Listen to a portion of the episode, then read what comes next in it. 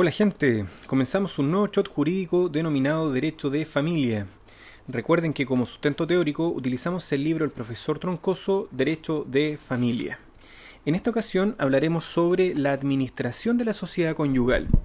En ese sentido vamos a ir al artículo 1749 que dice, el marido es jefe de la sociedad conyugal y como tal administra los bienes sociales y los de su mujer, sujeto empero a las obligaciones y limitaciones que por el presente título se le imponen y a las que haya contraído por las capitulaciones matrimoniales. En esa línea, también vincular con el artículo 135 del mismo código. Por el hecho del matrimonio se contrae sociedad de bienes entre los cónyuges y toma el marido la administración de los de la mujer, según las reglas que se expondrán en el título de la sociedad conyugal. Por estas lecturas podemos extraer entonces que existe esta denominada eh, administración ordinaria de la sociedad conyugal, que le corresponde al marido. Esta administración ordinaria le corresponde de pleno derecho, no se requiere una estipulación específica eh, para determinar esta administración. Y al término de la administración ordinaria, el marido no está obligado a rendir cuentas de su gestión, ya que administra como dueño y jefe, y no como mandatario. En esta línea podemos leer el artículo 1750, que dice, el marido es, respecto de terceros, dueño de los bienes sociales. Puta, con este shot nos vamos a ir funeque, weón. sí, weón. Pero en realidad el legislador es el que se tiene que ir funeque, weón. No yo. Yo soy un simple eh, estudiante, weón. Estoy leyendo la ley. Ya, sigamos. Entonces, repitiendo, el marido se entiende jefe de la sociedad conyugal y respecto a terceros, dueño. Pareciese ser que es un ser todopoderoso.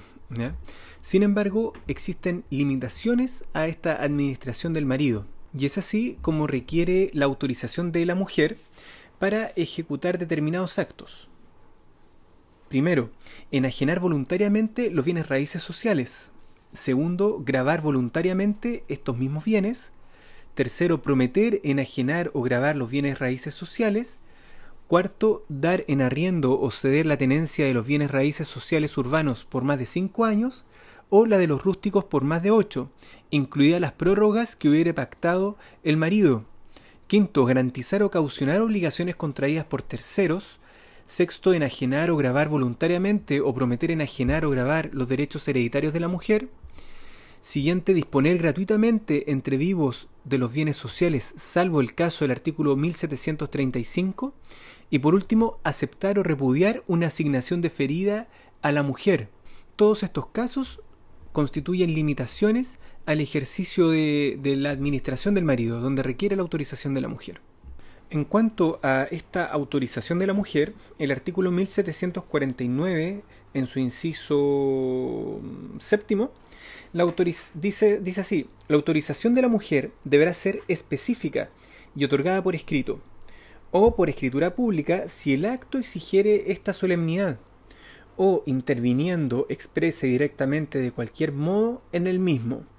Podrá prestarse en todo caso por medio de mandato especial que conste por escrito o por escritura pública según el caso.